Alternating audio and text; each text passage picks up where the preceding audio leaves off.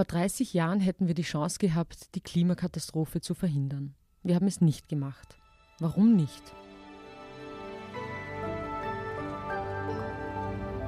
Sie hören Edition Zukunft, der Podcast über das Leben und die Welt von morgen.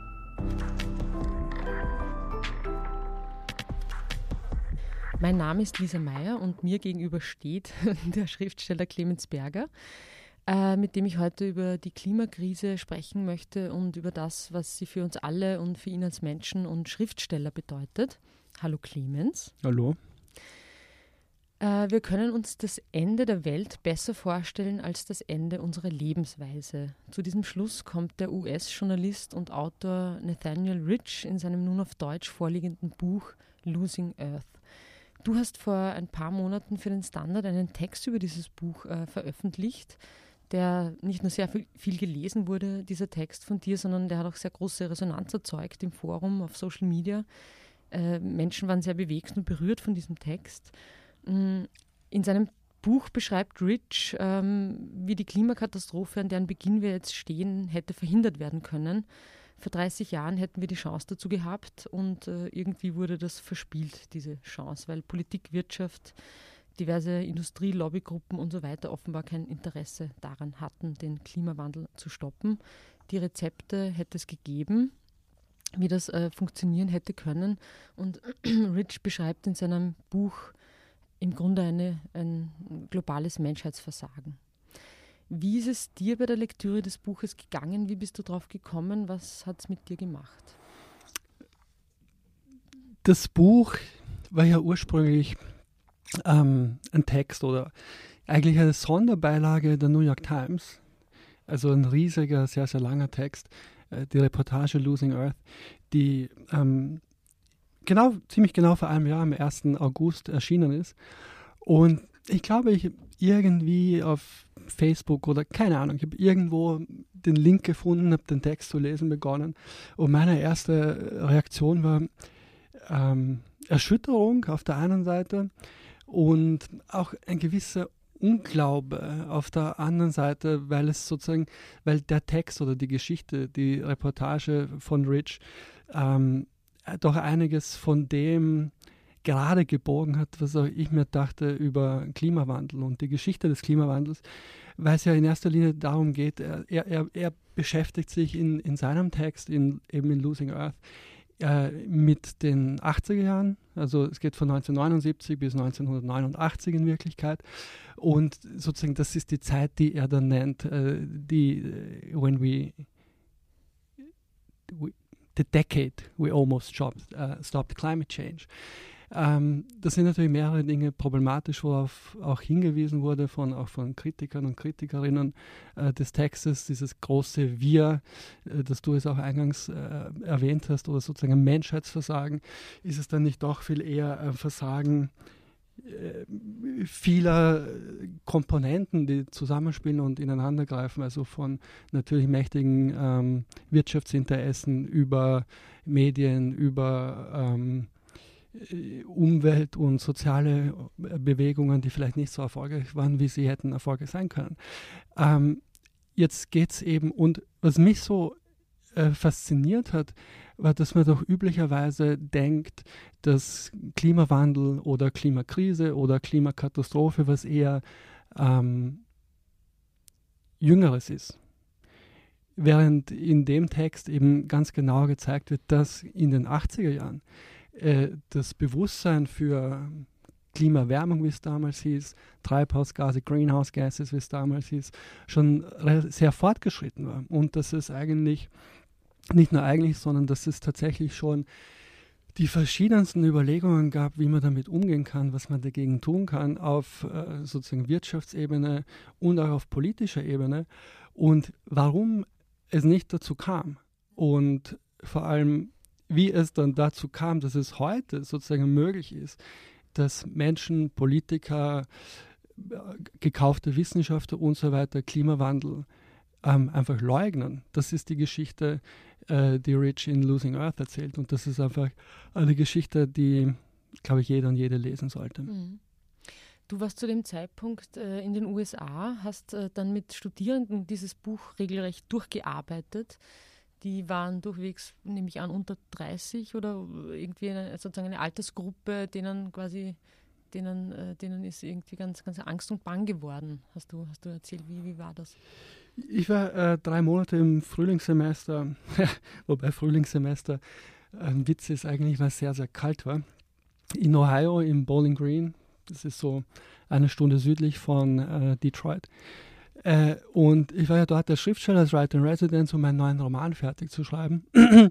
Wozu ich auch sagen muss, dass, äh, wir können vielleicht später noch drüber ähm, sprechen, dass als ich den Text las, ich nicht nur in erster Linie äh, wütend wurde und sich mir ganz neue sozusagen Facetten ähm, des Themenkomplexes eröffnet haben, sondern auch, dass es, irgend, dass es der Missing Link war für meinen Roman, der in den 80er Jahren spielt. Ähm, und insofern gab es dann noch ein anderes Interesse, den Text wirklich so genau zu lesen, also wirklich viele, viele Male zu lesen. Und warum, das möchte ich auch nochmal äh, vielleicht sagen, warum ich dann darauf hingewiesen habe und immer wieder darauf hingewiesen habe und dann im Endeffekt den Text geschrieben habe über Losing Earth, sowohl auf Deutsch für den Standard als auch auf äh, Englisch das war dann der Grund, warum ich den Text äh, so genau gelesen habe und äh, um ihn auch genauer zu verstehen und sozusagen auch die dramatischen, weil es ist ja auch ein literarischer Text. Ja. Es ist ja nicht in erster Linie ein wissenschaftlicher Text. Es ist die Geschichte, es wird die Geschichte erzählt, wie es eben nicht dazu kam, dass bindende Maßnahmen getroffen werden. Äh, es endet mit 1989, das ist zwei Wochen bevor die Berliner Mauer fällt. Das war das erste internationale Treffen zu, ähm, damals hieß es On Climate Change, äh, wobei bindende Maßnahmen hätten getroffen werden sollen, international. Und wozu es dann nicht kam, weil die USA, die Sowjetunion und Japan auf ihre Seite gezogen haben, um das Klimaabkommen äh, zu torpedieren. Und das ist dann sozusagen der Endpunkt der Geschichte. Und das ist natürlich auch, sie ist auch sehr gut erzählt, sie ist sehr clever erzählt. Ähm, sie ist anhand von zwei Protagonisten erzählt. Das ist Jim, Jim Hansen, ein Wissenschaftler, und Rafe Pomeranz, ein Aktivist die beide, also auf die er sich, auf die Rich sich fokussiert und anhand derer er eben den Kampf gegen den Klimawandel und um mehr Öffentlichkeit dafür in den 80er Jahren erzählt. Ähm, und ich habe dann, weil ich mir dachte, und ich war eben als Schriftsteller, als Writer in Residence in Bowling Green an der Uni und hätte ein Seminar halten sollen über Schreiben, mehr oder weniger. Ähm, und war da relativ offen oder konnte tun, was ich wollte. Und ich dachte, okay, ja, also sozusagen zwei Klappen, also zwei Fliegen mit einer Klappe. Auf der einen Seite ist es gut für meinen Roman, den Text noch genauer zu lesen, um noch mehr Hintergrund zu haben. Und auf der anderen Seite ist es gut, das mit jungen Menschen zu lesen. Und auf einer noch anderen Seite ist es sozusagen das Thema, das für die Studentinnen und Studenten wohl das Wichtigste in ihrem weiteren Leben sein wird. Und genauso kam es auch und wir lasen den Text im Seminar laut gemeinsam über mehrere Stunden. Und an den Reaktionen der Studentinnen und Studenten habe ich, so, meine eigenen Reaktionen wieder bemerkt. Von Niedergeschlagenheit über Wut, über man muss jetzt was dagegen tun, äh, kam alles vor. Das vielleicht Niederschmetterndste war dann doch, dass niemand oder kaum jemand wirklich mehr darüber wusste, mhm. anfangs. Das hat sich dann natürlich verändert. Wir haben dann auch versucht, gemeinsam wissenschaftliche Texte zu lesen und diejenigen, die sich damit besser auskannten, dass die das sozusagen der, der Klasse im Seminar erklären und referieren. Die unterschiedlichsten, äh, die letzte große Studie, die in Nature erschien und so weiter und so fort, über verschiedene Modelle zum Klimawandel, ist auch um äh, irgendwie die Wissenschaft reinzubringen. Und ja.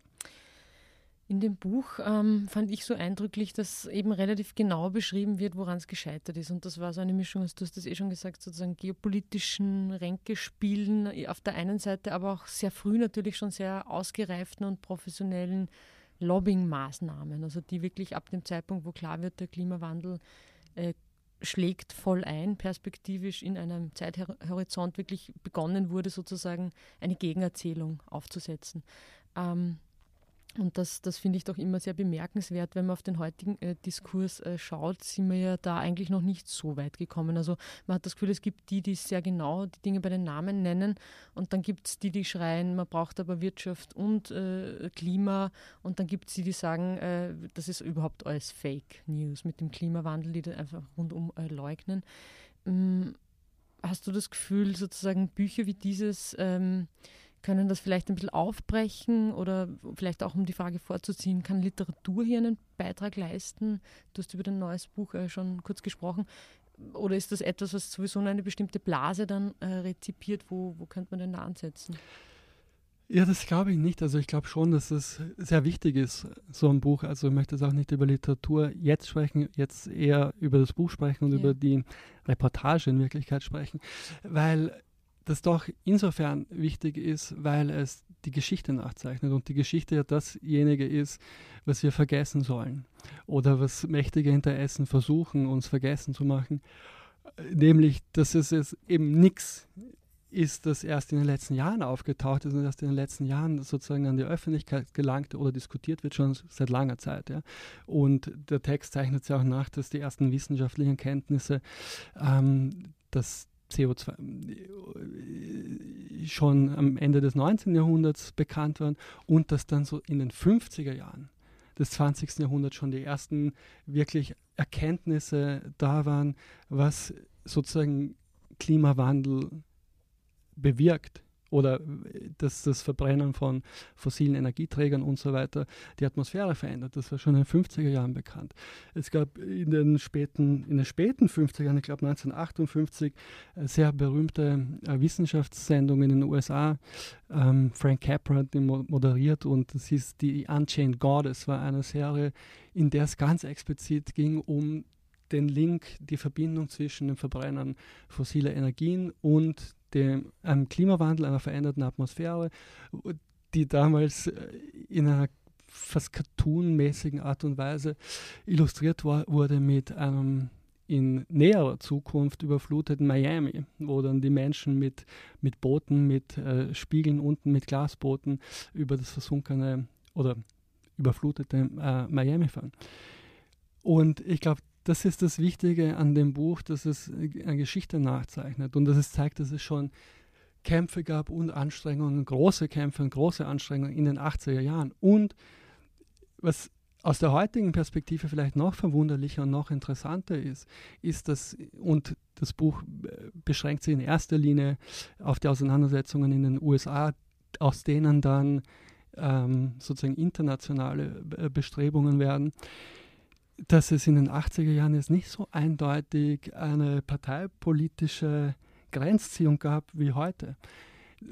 Zum Beispiel George Bush Senior in seinem Wahlkampf hat seinen Wahlkampf damit begonnen mit ähm, wer, ich versuche es jetzt zu übersetzen, es ist Greenhouse-Effekt, also wer den Greenhouse, den Treibhauseffekt wer meint dagegen, gegen den Treibhauseffekt nichts tun zu können, hat den weißen Haus-Effekt vergessen. Also sozusagen, und er stand dann dort, das Lake Erie, und sagte, ich bin ein Umweltschützer. Aber das ist sozusagen, glaube ich, was man jetzt vielleicht daraus lernen kann aus der Geschichte, dass eben, und das war ja nicht, weil er jetzt Umweltschützer gewesen wäre oder weil ihm das wirklich so ein drängendes Anliegen gewesen wäre, aber weil es in der Öffentlichkeit schon so viel Resonanz hatte, dass natürlich die ganzen Poster und so weiter sagen, okay, das ist ein wichtiges Thema, das Menschen wichtig ist. Deswegen ist es gut, sich darauf zu fokussieren. Und ich glaube, dass wir was Ähnliches, und ich fürchte, dass wir was Ähnliches heute erleben, weil gut ist abgesehen von den Wirköpfen, die Klimawandel leugnen und so weiter und so fort, ist es ja tatsächlich in den letzten Monaten allgegenwärtig das Thema. Und in jeder Werbung, jedes Produkt wird schon beworben mit, wir sind irgendwie klimafreundlich und wir sparen CO2 oder auf jeden Fall, oder wir verzichten auf Plastik und was, was alles gut ist, was auch alles ein Zeichen ist, gleichzeitig sozusagen, dass fast alle politischen Parteien irgendwie jetzt darüber sprechen, dass sie was gegen den Klimawandel tun wollen. Ein kleiner Einschub vielleicht, was ich ganz witzig fand in den letzten Tagen, ähm, dass Gernot Blümel sagte, wir und die neue Volkspartei tun etwas für den Klimawandel. Das fand ich sehr ehrlich. Ähm, dass es aber so etwas wird, von dem man weiß, ist so, dass es Menschen beschäftigt, verängstigt, wütend macht und man, also sozusagen die Angst ist, dass es dadurch wieder, also viel Öffentlichkeit auf der einen Seite, dass alle es sich auf die Fahnen heften und dann wieder nicht wirklich was passiert.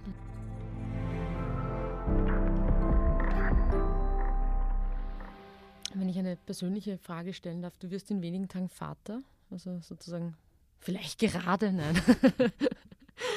Keine Sorge. Frühestens nach der Sendung.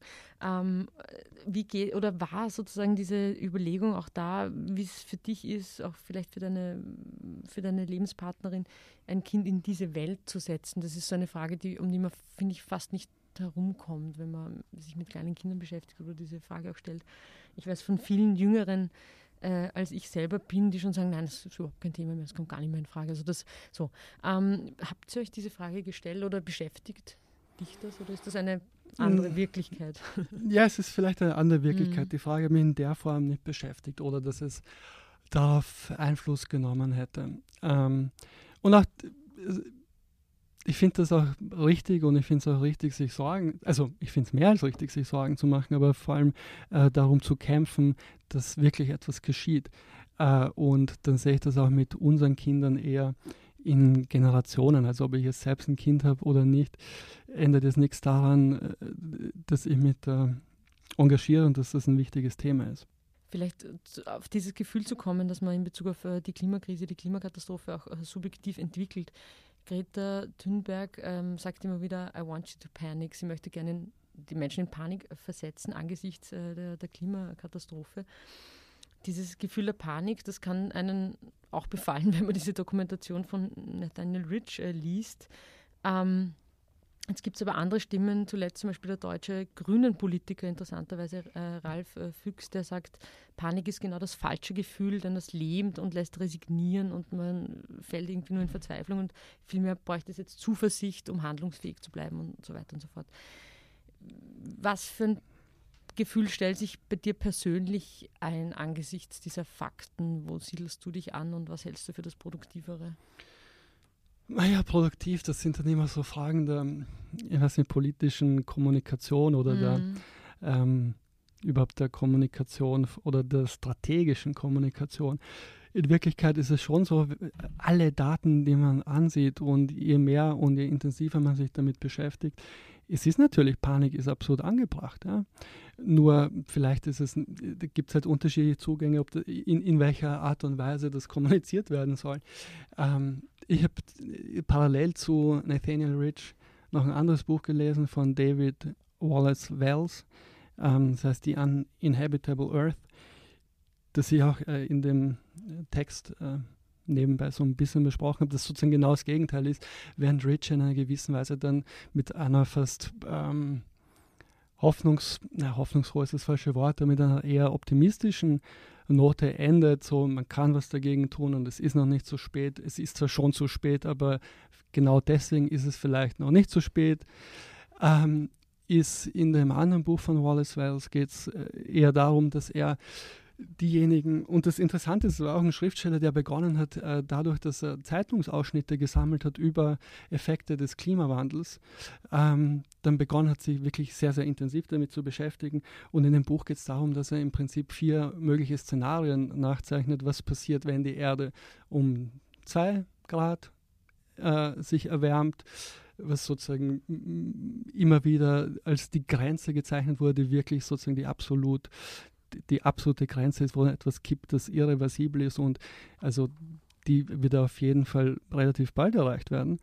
Und äh, daneben hat er dann noch, was passiert bei 4 Grad, bei 6 Grad und bei 8 Grad äh, Erderwärmung seit dem industriellen Zeitalter. Und das sind natürlich, also mehr als, ähm, da, natürlich ist vieles davon spekulativ und das ist ja auch eines der Probleme, ähm, dass man ja nichts ganz genau vorhersagen kann, außer vorhersagen kann, äh, was sich ändern wird und dass die Welt, in der wir aufgewachsen sind, es nicht mehr geben wird.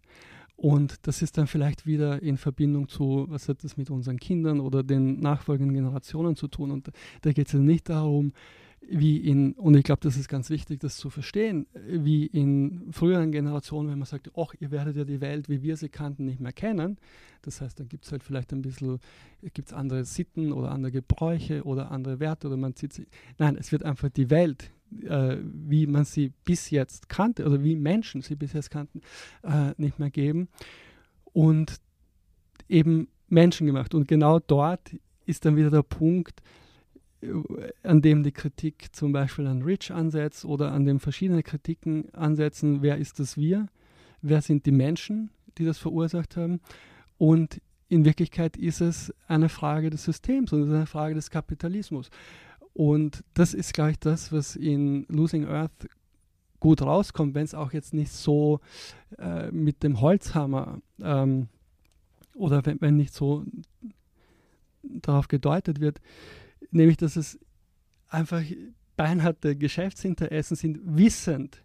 Und das ist ja der Punkt, äh, in dem, um den es geht, äh, was er nachzeichnet in den 80er Jahren, dass sowohl die Industrien, also die Gas- und Erdöl- und Kohleindustrie wussten, Exxon und so weiter, ähm, erstens wussten, welche Effekte sozusagen ihre Industrie auf, die, auf das Klima, auf den Planeten hat und sich aber gleichzeitig zu der Zeit, und das ist eben das Interessante in dem Text oder in der Rekonstruktion, und gleichzeitig zu der Zeit wussten, was sich dann leider nicht bewahrheitet hat, äh, wussten, dass sie oder dachten, dass sie ihr Geschäftsmodell eher in näherer Zukunft, also ziemlich bald in den nächsten Jahren, ändern werden müssen und sich um alternative ähm, äh, Energieformen äh, kümmern müssen. Was dann passiert ist, dass all das Geld, das äh, investiert wurde in Forschung, jetzt von der Industrie, in Forschung, um andere Formen der Energie zu finden, um einen Übergang äh, zu finden, dass seit 1989, also seit dem Scheitern äh, dieses äh, Treffens in, in, in, in Holland, dass seitdem das Geld, das, so, das verwendet wurde, um in Wissenschaft und um alternative Formen zu finden von der Wirtschaft, erstens mal potenziert wurde und in, Disinfo in Desinformationskampagnen also geleitet wurde. Mhm. Und wo Leitartikel bezahlt wurden, um Wissenschaft zu diskreditieren. Und das ist dann die Geschichte, die dann in die Gegenwart führt, wo es äh, plötzlich möglich ist, dass Menschen und auch manche unter Anführungszeichen ähm, Wissenschaftler Klimawandel leugnen. Mhm. Wo, und, und dass es überhaupt so zu, zu dem absurden Punkt kommt, an dem es zu einer Glaub für viele Menschen eine Glaubensfrage wird. Ja? Die denken, okay, wenn ich jetzt eher links bin, dann glaube ich an Klima, Klimawandel. Und wenn ich jetzt das nicht bin, dann glaube ich nicht daran. Ja? Und es ist aber keine Frage des Glaubens, sondern und das ist eben durch die Unterminierung der Wissenschaft, durch die massive Delegitimierung der Wissenschaft, äh, der Forschung äh, passiert.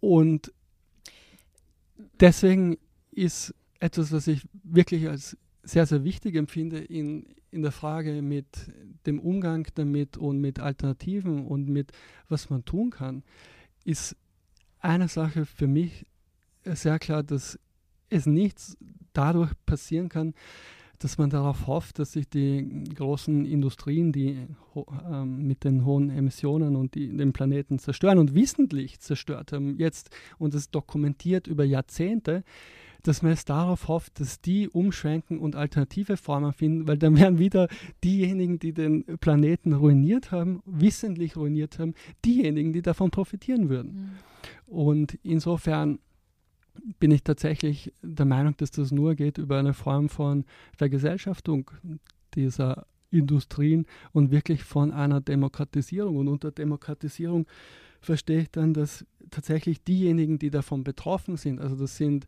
sozusagen die, erstens mal die Menschen, die in den Unternehmen arbeiten, dann die Menschen, die am meisten davon betroffen sind, und das sind natürlich in erster Linie die in ärmeren Weltgegenden und im globalen Süden und äh, die Menschen, die mit der Wissenschaft befasst sind und mit den Auswirkungen und die sich auskennen, dass die, äh, dass man auf so einer Ebene zu einer demokratischen Entscheidung kommt, wie man einen Übergang schafft und wie man das Ganze ähm, in eine Richtung bringt, die äh, für den Planeten und für die Menschen gut ist, weil es ja auch äh, ist nicht nur eine ökologische, sondern auch eine sehr, sehr soziale Frage ist.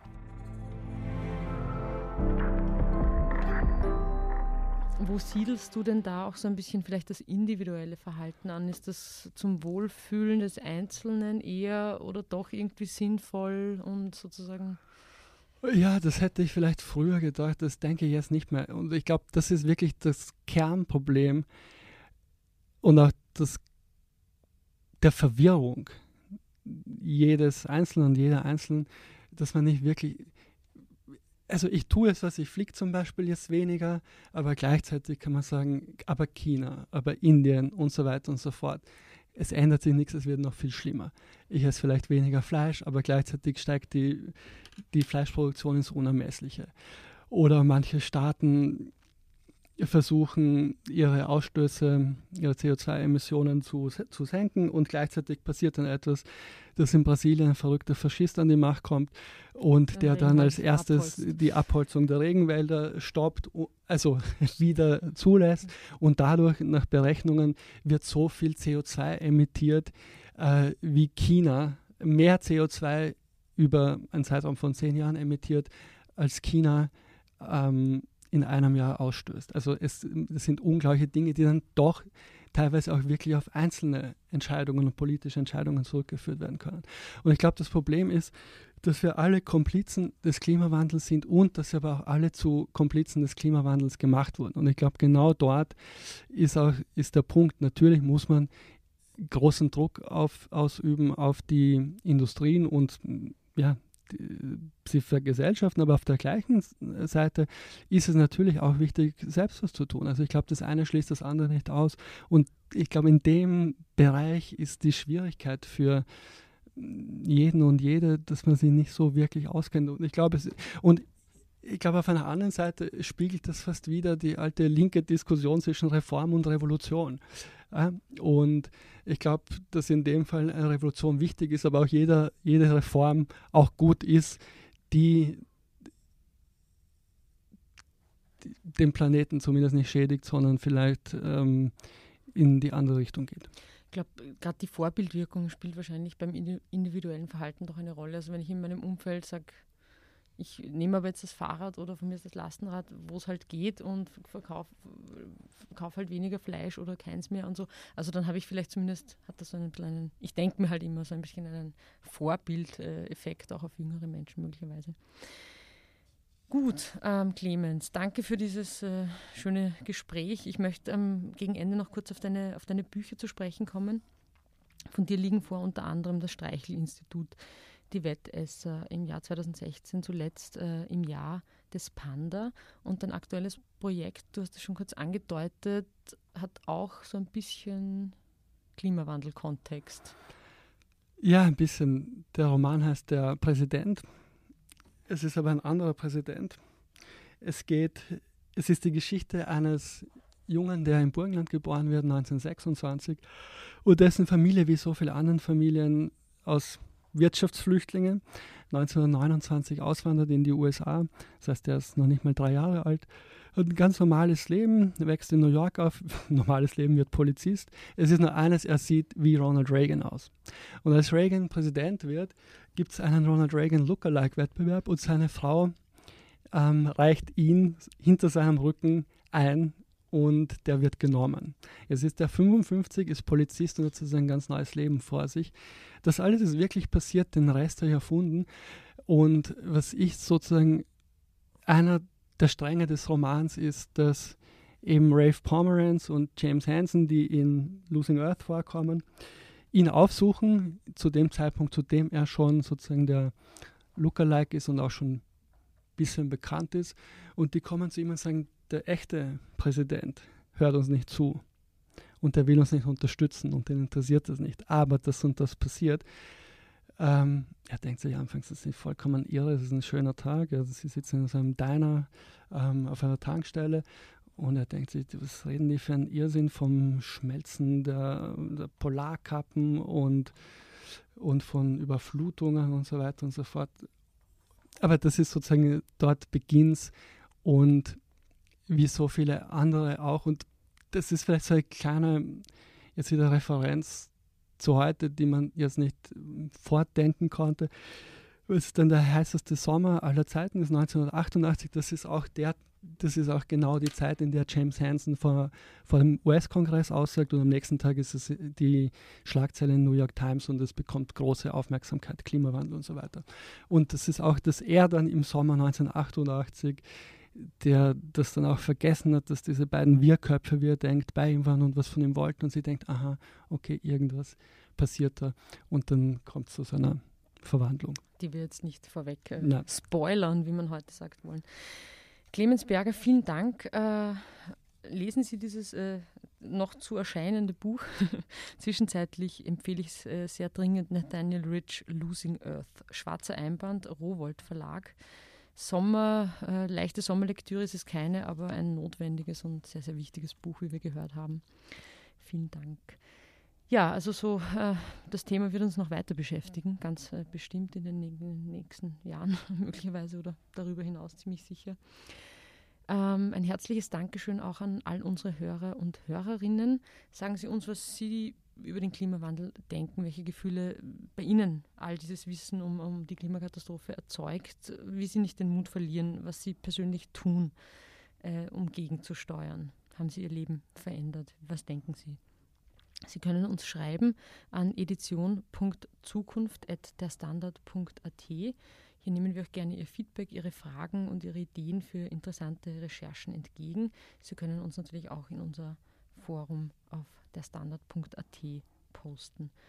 Die nächste Folge von Edition Zukunft erscheint in zwei Wochen und viele spannende Beiträge und Artikel rund um die Welt und das Leben von morgen finden Sie auf derstandard.at slash Zukunft. Bis dahin alles Gute, mein Name ist Lisa Meyer und ich freue mich, wenn wir uns bald wieder hören. Bis bald.